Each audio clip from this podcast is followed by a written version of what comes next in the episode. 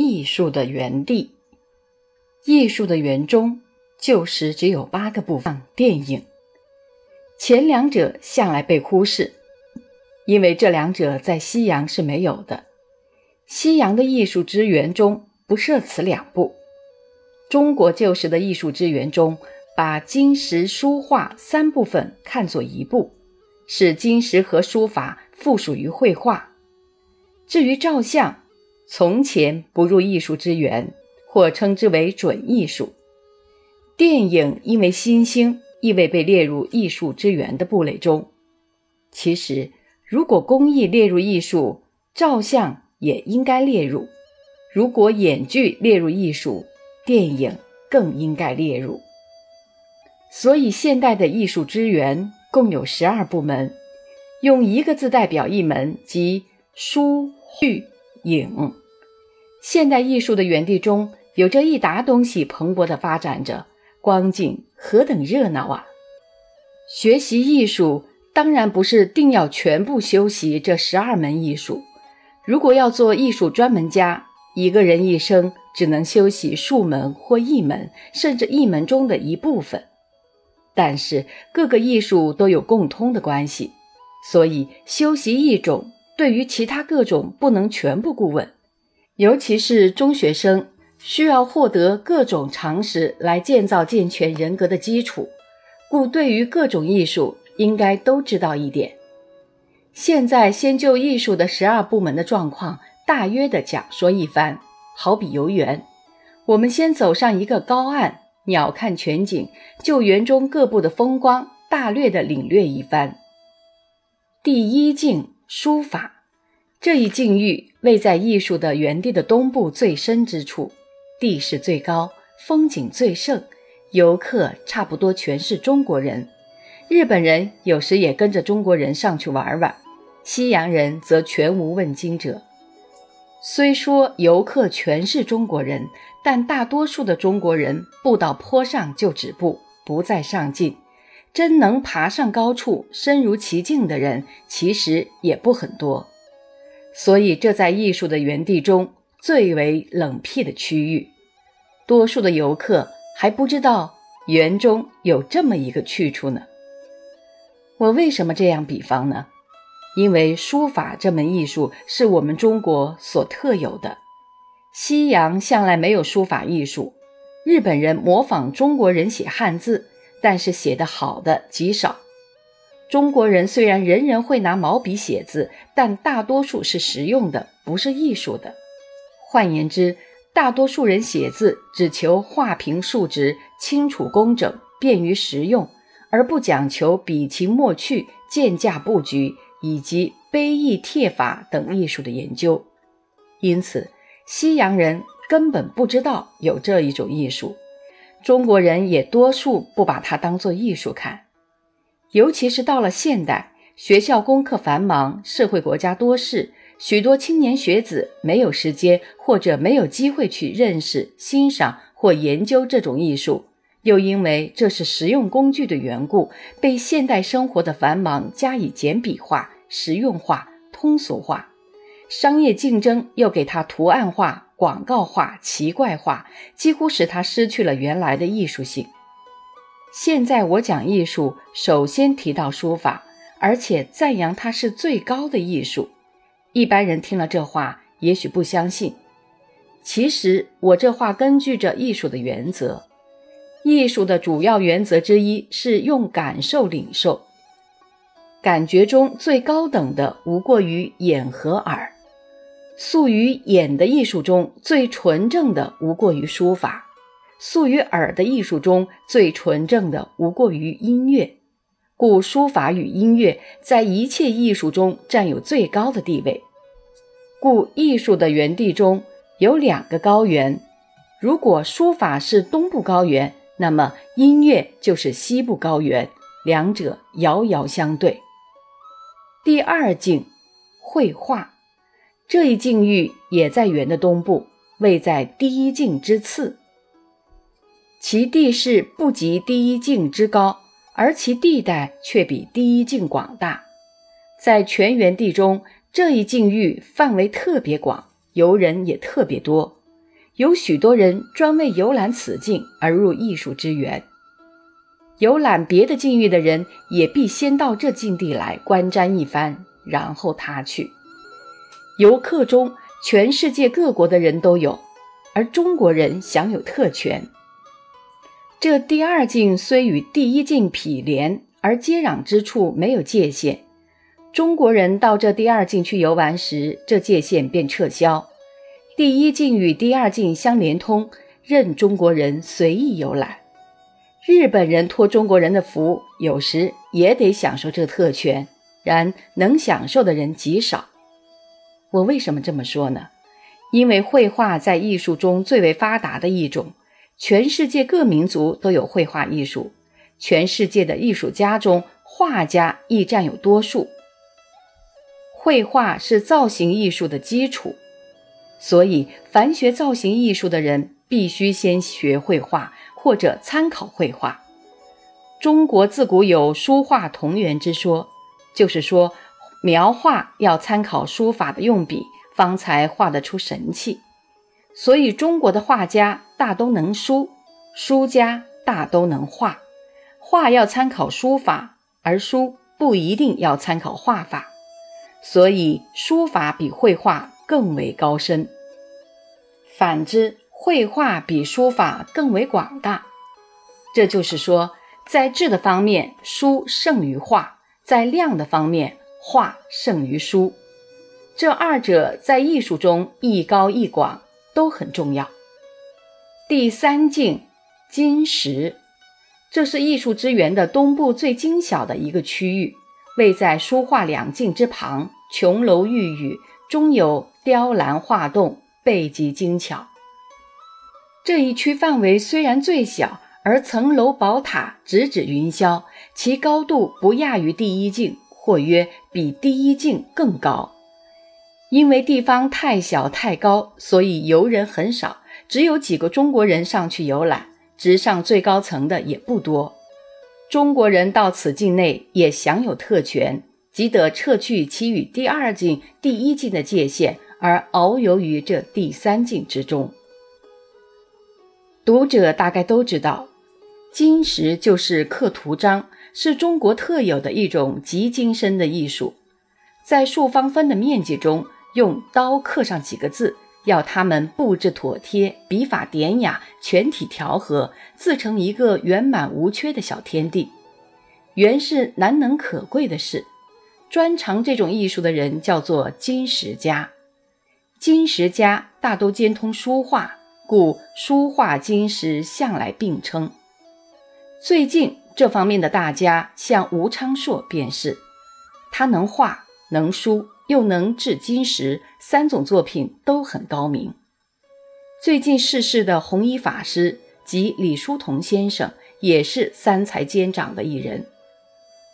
此外，在中国还有许多专家，但因为这种艺术太精深，能欣赏的人甚少。所以不能发达，这是几方分的面积中的功夫，没有高度发达的审美眼，简直不能欣赏。所以这一区域在艺术之源中最为幽寂。第四境，雕塑，此境与第二境接壤，是艺术园之中的一个动物园。第二境平旷，包含森罗万象；此境崎岖，多畜禽兽动物。这动物园没有独立的门，要游览此境，必须先入第二境，由第二境转入此境。原来雕塑与绘画是姊妹艺术，绘画表现平面美，雕塑表现立体美。绘画取材极广，人物、动物、植物、矿物、天体以及超自然界各种现象均得入画。雕塑则取材较狭，大多数人物、动物之像。要学雕塑，必须先学绘画，即由平面空间美的研究进入于立体空间美的研究。这里要附记一笔：第二境画进来扩充一个新境地，位在圆的东偏，外边向大众行道开放，内边与第二、三、四境画。金雕交通，有人特称此境为“木刻境，实则附属于第二境，故不另设，但附记于此。读者如欲游览此境，请从第二境转入。第五境建筑，此境位于第四境外边，离艺术之园的大门不远了。全园之中，此境最为繁华，各种供给都有，恰是园中一个招待所。同时，因为繁华的缘故，缺乏自然之趣，所以有许多游客不爱向此境游览。这境地有一个特点。即与工业的原地接壤，而且交通往怀甚密，因此游客往往对它歧视，以为它不是完全属于艺术的原地的。读者都知道，建筑是实用物之一，艺术约分为两大类，一类是有实用的，还有一类是但供欣赏而无实用的。书画、金石等都属后者，建筑则属于前者。在艺术上，称无实用的书画、金石等为纯正艺术，称有实用的建筑等为应用艺术。因为前者可作为美的独立的表现，后者美只是房屋上的装饰。又称前者为自由艺术，后者为羁绊艺术。因为前者可以自由创作，后者被住居的条件所拘束。不能自由创作美的形式，况且工事方面属于土木工程，故建筑人被视为半艺术者。这半艺术其实对人生关系甚大，因为建筑庞大而永久，其形式的美恶对于人群的观感影响甚大。希腊全盛时代曾利用最美的殿堂建筑的亲和力来统治人群的感情，使全国民众和谐团结。所以，这种半艺术也不可忽视。第六境工艺，这境域更在第五境的外面，靠近艺术之源的大门了，繁华亦更胜于第五境。第五境是园中的招待所，这第六境可说是园中的市场，其与公园的园地交通往还，也同前者一样的密。总之，各种情形都与前境相似，只是零碎琐屑，规模较小而已。工艺美术如器具、纺织、日用品之类的制造是属于工业的，但其形式的美是属于艺术的。故工艺与建筑同为羁绊艺术或应用艺术，这两种艺术都受艺术条件的拘束，所以在艺术的园中。第二境位在大门口最浅显的地方。第七境照相，此境狭小简陋，像在艺术之园的大门以外。最近，因为境内景象同第二境画有些相似，故被列入艺术的园地内。靠着园门，好比门房。这境域虽然狭陋，但近来努力模仿第二境，有时倒也足供游览。游客以西洋人为多数，有的西洋人对于这第七境竟用对第二境同样的兴味来欣赏。照相原来是工艺之一，最近模仿绘画就得了美术照相的名称，而抬高了地位。同时在绘画方面，最近盛行一种如实描写的绘画，叫做写实派的，竟同照相类似。因此，西洋人对于照相有了与绘画同样的欣慰。但照相的制作毕竟机械力居多，而人力居少，故作品中客观模仿的分子太多，主观创造的分子太少，故其艺术的价值低浅，只能派它做艺术之源的门房。以上七境都位在艺术之源的东部，由深而浅，自成系统。这东部七境有一共通点，即都是静穆的境地，这都是用眼睛观赏的。还有五个境域位在艺术之源的西部，也自成系统，待我一一说明如下。第八境音乐这一境域位在艺术之源的西部最深之处，地势最高，风景最盛，与东部的第一境相对峙。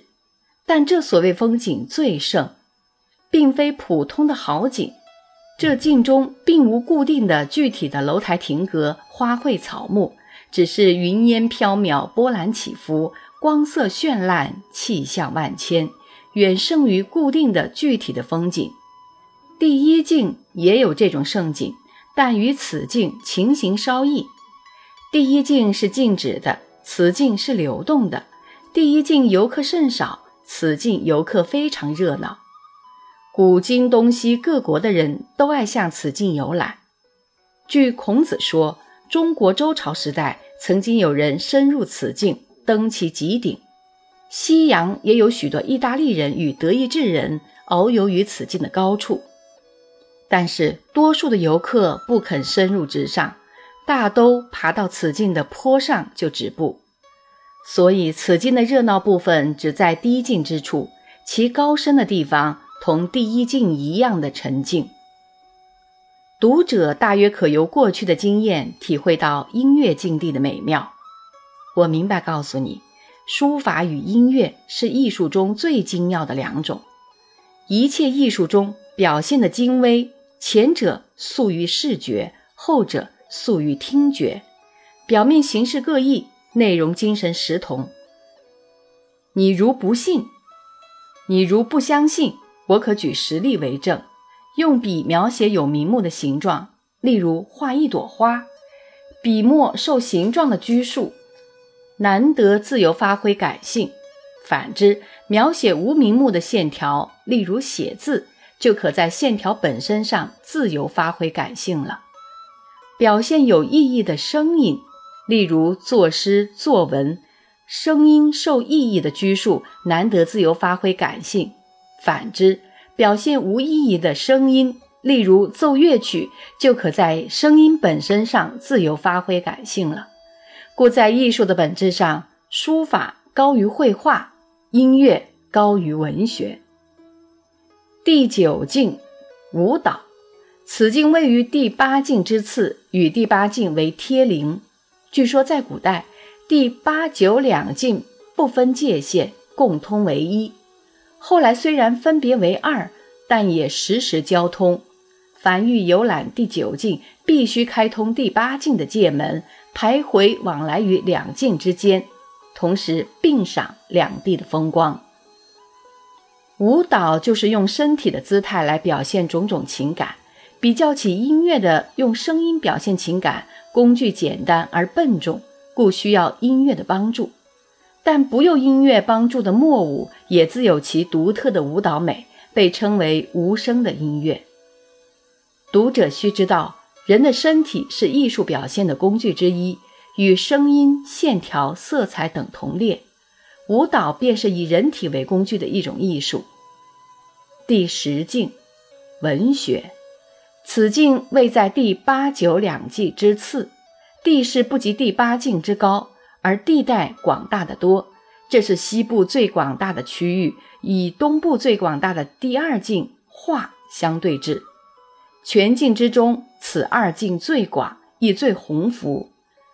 宇宙间森罗万象，人世间种种现状，此二境中无不包含。所译者，第二境皆境指向，此第十境则动静诸相具有。第十境的范围实比第二境更广，所以有许多人不当它是艺术之源中的一部分，而把它看作独立的一员。此境因范围太广，故内中又分作小部分，曰文、曰诗、曰词、曰曲。游客世界各国的人都有，大都每人只能专游一部分，因为地方太广，游了一部分。大都没有余力再游其他部分了。第十一境演剧，此境位在前三境音武文之次，而与前三境相通。此境范围之大，与第十境相去不远。景物的宏富亦与第十境相似。所译者，前境多抽象，此境多具象；前境单纯，此境复杂。以上所述十境中的景象，在第十一境中差不多齐备，所以有人称此境为综合境。第十二境，电影。这实在不是一个境域，却是艺术之源的大门西首的一面大镜子。这镜子很大，立在第十一境剧的旁边，能把第十一境中的景象完全印出。艺术之境中向来没有这面镜子，是最近新设立的。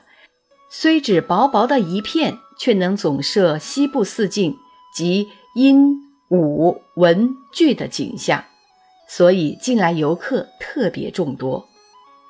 最后三境关系密切，因为文学中的戏剧与演剧、电影根本是同一作品，做不同的表现。原来文学这种艺术表现力最大，它是用言语为工具的，故宇宙界、人世界一切动静都是它的题材。它虽然没有颜料，不能描一朵花，但它能用言语代替颜料。譬如海棠金雨胭脂透，它虽然没有音符，不能奏一个曲，但它能用言语代替音符。譬如银瓶乍破水浆迸，铁骑突出刀枪鸣。